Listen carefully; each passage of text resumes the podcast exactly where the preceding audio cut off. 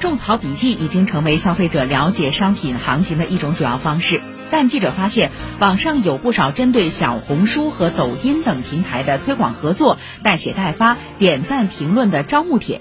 一些商家还会通过发私信的方式向一些用户提出推广合作的邀请。用户不需要使用体验任何的商品，只需要复制粘贴商家提供的图文素材并发布，就可以获得几元到几十元不等的报酬。央视财经指出，种草经济测评加销售的模式具备了网络广告的性质。从这个意义上说，这些行为也受广告法约束，平台应该为消费者把好关。